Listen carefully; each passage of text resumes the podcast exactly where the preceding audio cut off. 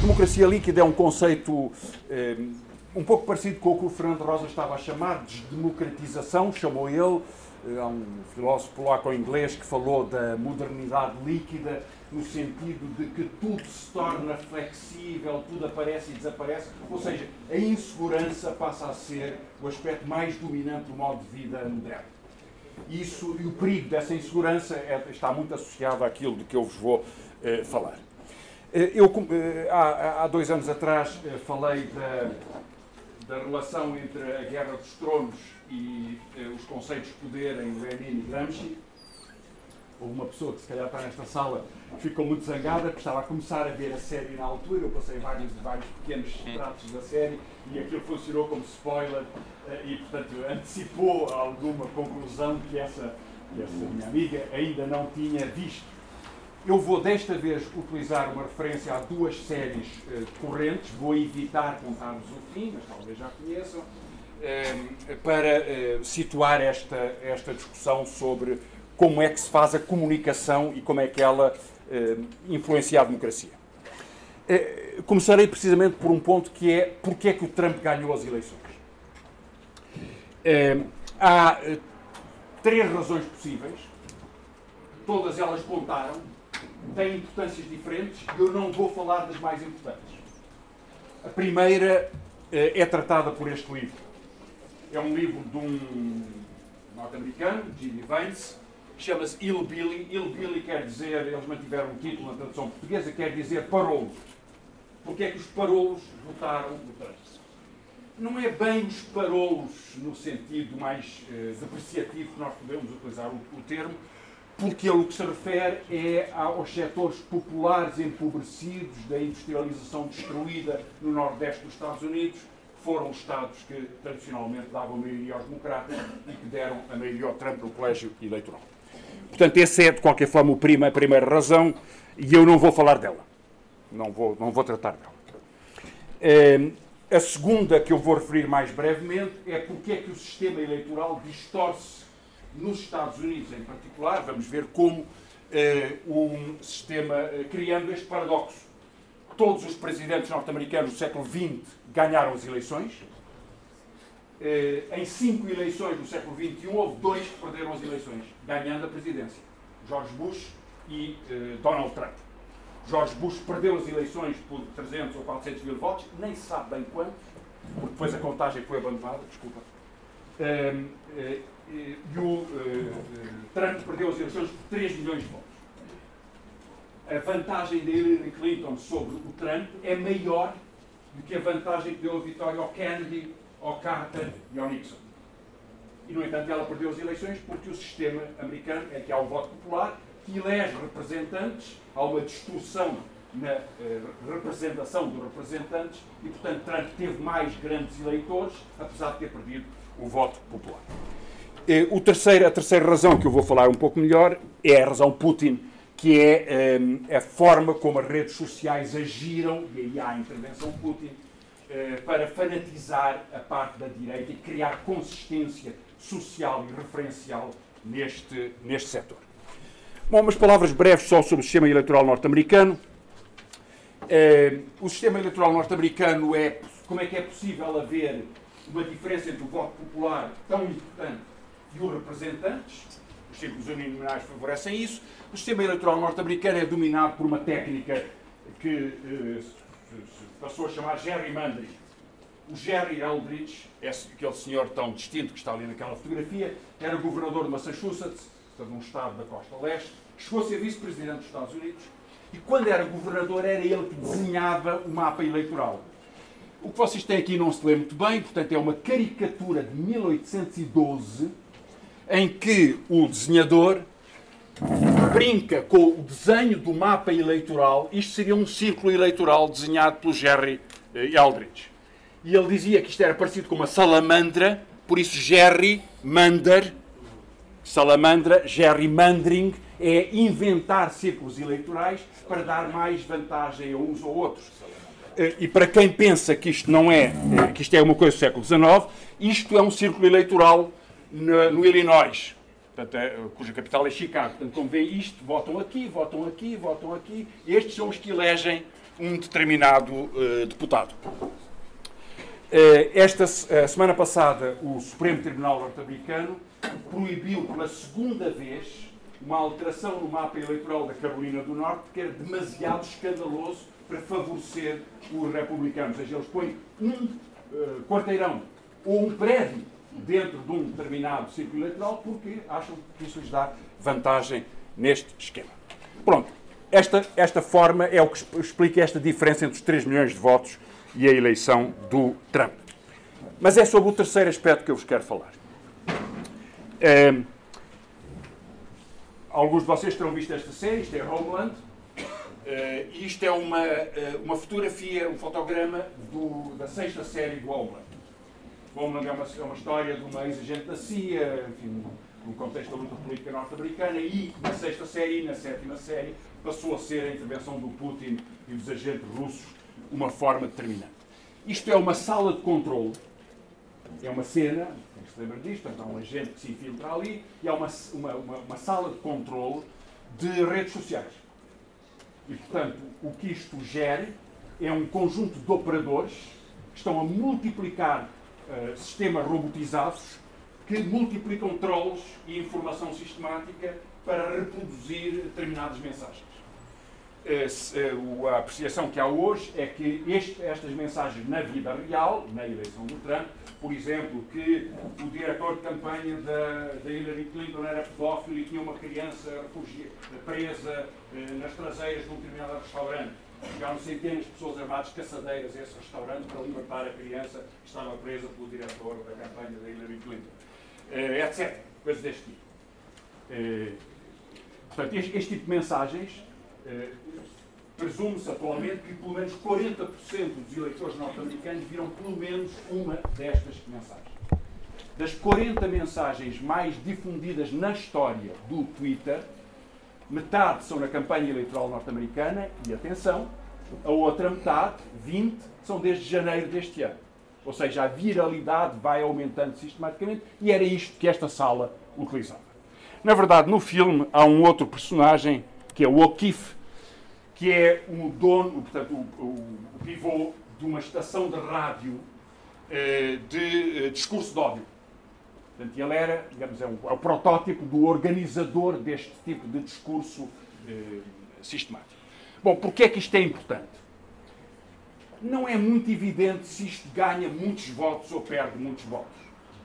Na verdade, não é na fronteira que, isto, que este tipo de mensagens sistemáticas, incluindo mensagens robotizadas, reproduzidas de várias formas para parecerem que são de pessoas diferentes, não é muito evidente se isso consegue passar muitos votos dos democratas para os republicanos, ou de Bernie Sanders para a Hillary, ou da Hillary para o Bernie Sanders, ou de outras formas. Mas o que é absolutamente evidente é que tem uma função decisiva numa campanha eleitoral, que é criar coerência num corpo eleitoral. Criar hegemonia. Corpo. Fanatização total. Ódio absoluto aos adversários. Não se pode ouvir nada numa campanha eleitoral se ela for condicionada desta forma. E, portanto, aí entra a democracia líquida, se a insegurança é muito grande, a brutalidade deste fechamento do discurso e a forma simples como ele se dirige a esta insegurança, a esta liquidez, torna-se muito importante. Pode ter imensas consequências. Por exemplo, na Índia houve duas dezenas de pessoas no último ano foram assassinadas por multidões porque as redes sociais divulgaram que eram pedófilos. Era mentira. Era um puro ódio de vizinhos. E houve mais de 24 pessoas que foram assassinadas nestas circunstâncias. Portanto, o ódio pode mesmo funcionar. Uh, bom, a internet é operadora deste ponto de vista. Antes de responder a isto, vejam três citações de quem tinha dúvidas sobre uh, informática e informação. 1876, é há muito tempo, eu sei, é o diretor dos Correios Britânicos, dizem os americanos precisam do telefone, mas nós não precisamos, nós ingleses, porque há os messenger boys. Portanto, há os moços que vão levar recados. Não precisamos de telefone em Inglaterra. Thomas Watson, presidente da IBM. IBM, o maior produtor de computadores do mundo até há uma geração atrás. Talvez haja no mundo mercado para cinco computadores, não mais. De vocês tem um computador. Uh, Daryl Zanuck, um dos grandes produtores de Hollywood, uh, presidente da, da 20th Century Fox, a televisão nunca se aguentará em nenhum mercado mais do que seis meses. As pessoas vão ficar cansadas de olharem para uma caixa todas as noites. Não é preciso dizer mais nada, porque sabemos o que se passou em todos estes casos. Agora, o que nós estamos a ver é outra coisa. É o que é que está a passar com o telefone que está a chegar, estas formas de comunicação nas redes sociais, ou os computadores, ou a, a televisão, para o que era para esta gente. E isso nós estamos a viver de novo. Exemplo, Cambridge Analytica. Cambridge Analytica é uma operadora política, não é? De, de, de, consultoria política de campanhas eleitorais. Trabalhou na Índia, trabalhou no Sudão, trabalhou nos Estados Unidos, contratado pela campanha de Trump. Teve acesso ilegal a 87 milhões de perfis do Facebook. Agora pensem um pouco o que é que é o vosso perfil do Facebook e a quantidade de informação que ele dá sobre a localização, sobre as compras, sobre eh, para muitas, para algumas pessoas também sobre o que é que comeram naquele dia, sobre onde é que andaram, o que é que leram, o que é que pensaram, que palavras é que utilizam mais, que tipo de padrões de, de consumo, de vida, de referências culturais é que têm. Foi isso que foi utilizado para encontrar as chaves de comunicação com essas eh, pessoas. E, portanto, isto procura criar um campo de ação. E os trolls, ou os robôs, portanto, as formas que vão é reproduzir as palavras que servem para esse campo de ação, da forma mais simples possível. Uh, e foi isso que uh, sabe hoje que os, os russos fizeram com, uh, com o Putin e porventura terão feito noutras circunstâncias. como é que isto funciona? Bom, funciona por comunicação. a viralidade, eu estava a dizer isso, 40 dos tweets mais lidos foram publicados desde janeiro, 40% dos eleitores americanos viram pelo menos um dos tweets que está em causa nesta, nesta forma de campanha. Ehm, duas dúzias de mortes na Índia, eh, e não deixa de ser curioso que em julho deste ano eh, o Zuckerberg estava, o dono do Facebook e do Instagram, estava sob grande pressão, não é? como sabem, foi ouvido no Parlamento, no caso de Representantes americana, foi ouvido no Parlamento eh, Europeu, estava sob grande pressão dos autoridades por causa do assunto Cambridge Analytica e por causa da, da ilegalidade que eles tinham cometido e permitido. E ele faz uma declaração em julho dizendo: Bom, depois de tudo isto, a prioridade do Facebook não é mais promover a viralidade, ou seja, promover a multiplicação das comunicações em eh, fatores exponenciais. As ações caíram 23%, porque a confiança do mercado na capacidade mercantil do Facebook ou de outras empresas, atualmente a Google e a Amazon dominam dois terços do mercado publicitário mundial. Uh, e, e, portanto, e, a Amazon tem um papel também, também importante nisso. Uh, ao, ao, aceitar a ideia de que é a interação e não a viralidade, uh, o Facebook deixaria de ter funções. Não nos preocupemos, era puro, era puro jogo de, de, de, de informação pública e não mais do que, do que isso. aliás, o Facebook tem outras ferramentas, o Instagram, por exemplo, é do Facebook, que não tem viralidade. Nós não podemos ao publicar uma fotografia no, no, no Instagram, não podemos uh, partilhá-la. Ela não tem partilha. Não pode ter links. Pois, está, está impedido disso. E, no entanto, há um bilhão de pessoas que vê por mês o, o Instagram. Portanto, a viralidade é muito importante como estratégia agressiva, não deixa de ser verdade, mesmo que sem esses, sem esses mecanismos, as redes sociais podem organizar formas e instrumentos de, eh, de comunicação que são muito gerais. Eh, eh, antes de prosseguir, uma. Um, isto não se vê todo o detalhe, mas eu só vos quero dar uma ideia. Portanto, isto é, é um apanhado que foi feito em Inglaterra pela eh, empresa, pela Sociedade Pública de Saúde Pública, sobre as, os jovens dos 14 aos 24 anos e o significado que tem na sua vida. Isso está, medido pelas cores, portanto, eles dizem que é um significado mais negativo nas cores quentes, mais positivo nas cores frias. Eh, o Instagram, o Snapchat, o Facebook e o Twitter. E, portanto, medem por alguns, uh, alguns padrões, por exemplo, o sono, o medo de desaparecer. Ninguém ouviu falar de mim. Meia hora que não fiz um tweet. Uh, o bullying, a agressão sobre outras pessoas, a imagem corporal, a imagem de si próprio, a ansiedade, depressão, solidão e depois, em contrapartida, o acesso às relações reais, o interesse pela saúde das outras pessoas, a criação de comunidades, suporte emocional, autoidentidade e autoexpressão. E, portanto, o que eles identificam é que alguns destes instrumentos, por exemplo, o Instagram, o Snapchat e o Facebook, que estão ali mais indicados, têm um peso muito grande nas formas de comunicação deformadas e nas formas de comunicação mais problemáticas eh, e nas formas de organização da, eh, da vida. Eh, o Instagram, em contrapartida, tem mais peso na imagem de si próprio. Na, do ponto de vista negativo, apreciam, apreciam esta, esta empresa de, de, de, saúde, de saúde pública. De qualquer forma, nós percebemos é que talvez um mapa deste não seja muito exato porque para, para pessoas diferentes a capacidade de inserção e o aproveitamento e o relacionamento com estas redes pode ser muito diferente, com o mesmo instrumento. Precisamente, sociedade líquida. Ou seja, os vários instrumentos podem ser muito flexíveis, são muito adaptáveis. Há pessoas que publicam predominantemente aquilo que almoçaram. É magnífico saber da sopa Digo, não sei quem comeu, vocês já viram, muitos dos vossos amigos vos comunicam a sopa que comeram, ou as bifanas que, que comeram, outras preocupam-se mais com o corpo, na praia, não sei o quê. As coisas todas são todas, todas muito variadas e é essa adaptação, liquidez, que permite a eficácia deste sistema. É, mas isso não bastaria. Este sistema funciona porque é obsessivo. Cria obsessões. Cultiva obsessões se não fosse obsessivo, não tinha nenhuma capacidade de agir numa campanha eleitoral como a norte-americana ou em qualquer outra. Ele cria obsessões, obsessão da conexão, por exemplo, que é uma das mais fortes. Vocês já vos terá passado verem um casal num restaurante, escolheram ir ao restaurante para comer juntos e cada um deles está a comunicar por internet. Presumimos que não é um com o outro, mas até pode ser, até pode ser, mas isto é uma obsessão de conexão eu estou com a pessoa com quem escolhi almoçar, mas tenho que estar em contato com outras pessoas. Se não estiver em contato com outras pessoas, estou perdido no mundo. Abandonaram. Isto é uma obsessão.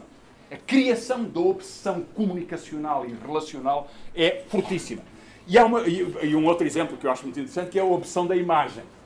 É, 9% dos utilizadores do Instagram em Inglaterra compram coisas, eh, roupa online, usam-na para tirar uma fotografia e devolvem-na, para não ter que apagar. Está dentro do prazo. 9%. Estamos a falar de centenas de milhares de, de, casacos e de quispos e de calças e de blusas e de, e de chapéus. É gigantesco. É uma parte importantíssima do mercado. Portanto, vai e vem. Obsessão de imagem, portanto. Uh, qual é a importância deste sistema? Bem, uh, reparem, uh, é, é, um sistema de promoção de mercado. Chega-nos um catálogo da IKEA. Ou se quisermos ir comprar uma lâmpada, vamos imediatamente na internet saber fazer isso. Portanto, é, a conexão permite esse tipo de alargamento de mercado e saber fazer essas escolhas, etc. Mas, na verdade, o que isto representa é o que um sociólogo recente chama o capitalismo de vigilância. Ou seja, o capitalismo totalmente líquido. Porque ele tem a obsessão de saber tudo sobre nós para nos poder padronizar como clientes, como consumidores. Nós temos de estar catalogados não como uma pessoa que entrou na loja e vai fazer uma pergunta sobre o que quer, mas sobre alguém que já é conhecido porque tem um historial registado o que do ponto de vista político é utilizado pela Cambridge Analytica, não é? Eles sabem quais são as palavras-chave daqueles 87 milhões de eleitores, porque são as palavras que eles têm que ser, têm que ser utilizadas para a reprodução. Mas isto aplica-se também ao mercado em termos gerais, para definir estes padrões de consumo. Uh, exemplos. O Grupo M, que é um dos maiores vendedores online nos Estados Unidos, creio até que o maior, tem um projeto que se chama Projeto Sleep, adormecido, para fazer uma categorização de 40 mil itens para definir cada um dos consumidores. Portanto, tem 40 mil categorias. É como preencher um, um inquérito em que respondemos a 40 mil perguntas para eles dizerem em todos esses campos o que é que, eh, eh, esta, o que, é que são estas pessoas. E pretende estender isto a 200 milhões de, da população norte-americana. São 230 milhões, se não me engano, qualquer coisa assim, do género. É, bom, mas se vocês utilizam a Amazon, isto aplica-se noutros também. A Amazon tem uma simpática eh, figura, robô que nos ajuda a fazer as compras, que é a Alexa, que vai registando a que horas é que nós ligamos o computador, que compras é que fizemos e outras formas de operação que vão identificando o nosso padrão de vida e a nossa forma de atuação. Portanto, esta informação é crucial do ponto de vista comercial eh, e é crucial do ponto de vista da ação política. Dois exemplos. Eu até, até tinha posto aqui no som umas palmas para se sentir bem. Isto é um encontro do Trump com o Salvini. Eh, o Trump e o Salvini utilizam de formas diferentes estas formas de comunicação. Na verdade, o tweet do Trump é uma, eh, é uma forma de reafirmação permanente de personalidade. Ele está permanentemente a garantir, utiliza muitas palavras em maiúscula. Uh, fake news, não sei quantos é, não sei quê. Uh, insulta os seus colaboradores, anuncia por tweet o seu despedimento, ameaça o Ministro da Justiça, que ele próprio, que ele próprio nomeou. Uh, coisas deste tipo são sucessivamente formas de afirmação do poder, da, do poder másculo, da, da, força, do poder imenso que tem o, o Trump na Casa Branca. E, portanto, é mais uma confirmação de personalidade onde, na verdade, ele sente que é visto como mais frágil. Como homem impreparado, volúvel, que tem ideias muito diferentes, que muda de opinião, que, etc. O Salvini é outra coisa completamente diferente. O Salvini eh, eh, criou, eh, utiliza sobretudo os meios de comunicação mais imediatos, Twitter e Instagram, creio que não utilizará muito o Facebook, um, e criou com, é, isso é público, um colega dele, do partido, suponho, um professor na Universidade de Savona, criou um software relativamente simples para lhe medir eh, em tempo real o impacto de cada uma das suas comunicações. E, portanto, ele sabe que um tweet é muito curto, que sabe que se, se, se a ideia daquele tweet é imediatamente muito lido ou muito reproduzido, é porque a palavra teve sucesso. Por exemplo, em julho, ele publicou um tweet sobre uh, as boas notas dos seus filhos. Foi muito reproduzido. E ele percebeu que era muito interessante para ele, tem uma imagem de durão de extrema-direita que impede as mulheres e as crianças, os velhos, as pessoas que chegam, refugiados, estão num navio a afundar-se no, no, no, Mediterrâneo. Portanto, era muito bom para ele criar uma imagem de simpatia, de proximidade pessoal. Portanto, passou a falar sistematicamente sobre os seus filhos. Portanto, atualmente o tweet do, do, Salvini é os filhos que lhe disseram não sei o quê, que fizeram isto ou que fizeram aquilo. Isto uh, não é muito incomum, é relativamente, enfim, comum, percebe-se porquê. Uh, na verdade, essa era a chave da ação política daquela, uh, daquela sala de, de comunicações que eu vos vi, porque elas têm que carregar sempre numa ideia, a ideia tem que ser tão simples que possa ser expressa por uma palavra a ideia, se, se, se, na democracia líquida tudo o que importa é insegurança, é sempre o medo. É sempre criar o medo. O problema dos imigrantes é o medo. É assim que o Orbán funciona na Hungria, onde não há imigrantes, onde não há refugiados. E, no entanto, toda a gente tem medo de refugiados. É uma grande parte da população, que a maioria, tem medo de refugiados.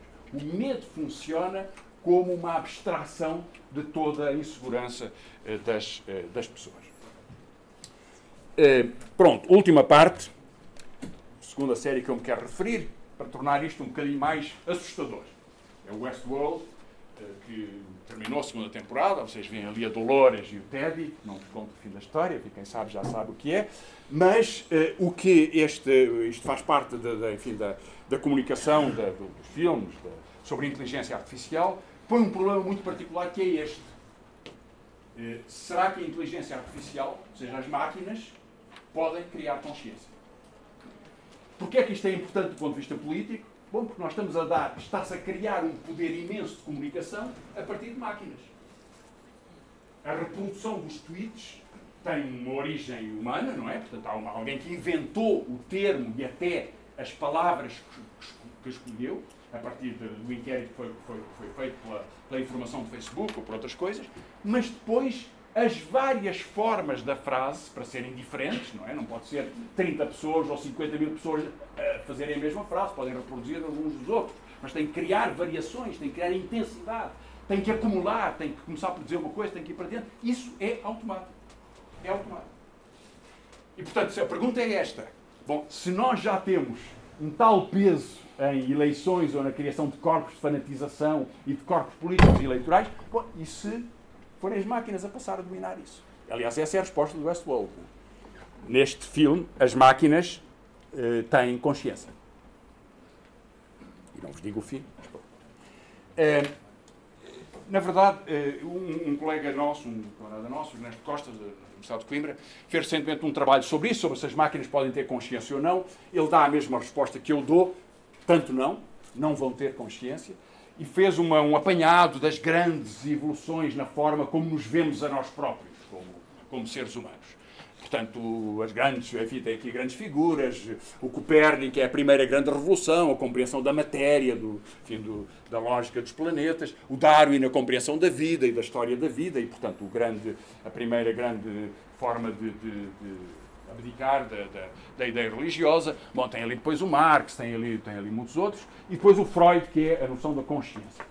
Ora, eh, a, a resposta que ele dá, que eu acho razoável, é esta.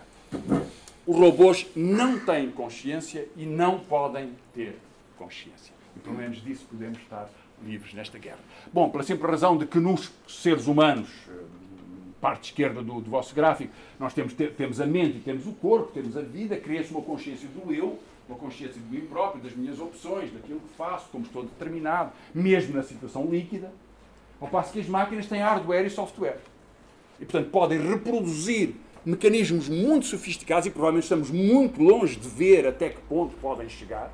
Podem aprender, podem reproduzir e incorporar informação nova nos seus algoritmos de aprendizagem e podem saber que a repetição de uma determinada função eh, conduziu a algum sucesso e, portanto, selecioná-la positivamente, ou insucesso e, portanto, passar a rejeitá-la.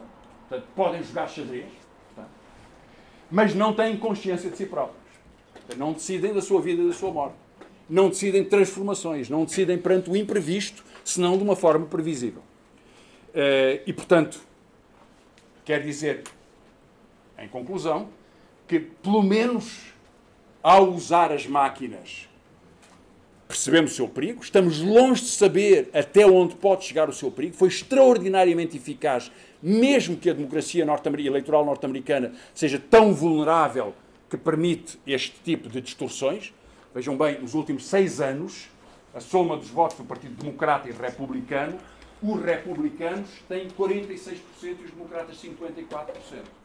E, no entanto, há uma maioria no Senado que é republicana e uma grande maioria na Câmara de Representantes que é republicana também, apesar de haver uma diferença tão grande. Há um estudo que diz que para que os democratas ganhem na próxima eleição a maioria na Câmara de Representantes, precisam ter 7% a mais do que os republicanos. Se tiverem 6% a mais, pode-se dar o caso de não terem maioria, mesmo com uma diferença desta ordem. Portanto, o sistema funciona assim. E nesse sistema, a fanatização e a criação do corpo eh, teve uma importância eh, gigantesca, do corpo político eleitoral. Em qualquer caso, portanto, os trolls funcionaram, portanto, funcionou essa, essa lógica, ela foi reforçada por essa tecnologia e pode ser muito mais. Eu até antecipo que a próxima campanha eleitoral em Portugal nós vamos ver pela primeira vez, de uma forma muito aberta, o que é a política suja. Estamos a ver algumas coisas. Neste verão já houve alguns episódios disso.